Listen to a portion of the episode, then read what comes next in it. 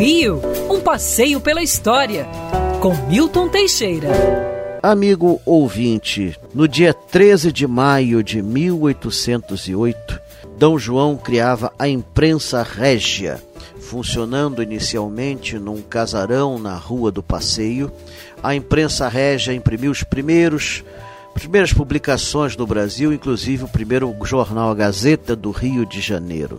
Pois bem, a imprensa régia existiu até 1822, depois virou a imprensa nacional e ainda hoje existe a imprensa nacional em Brasília. É um órgão com mais de 200 anos de história e uma das grandes criações de D. João que sobreviveram ao seu tempo. Quer ouvir essa coluna novamente? É só procurar nas plataformas de streaming de áudio. Conheça mais dos podcasts da Band News FM Rio.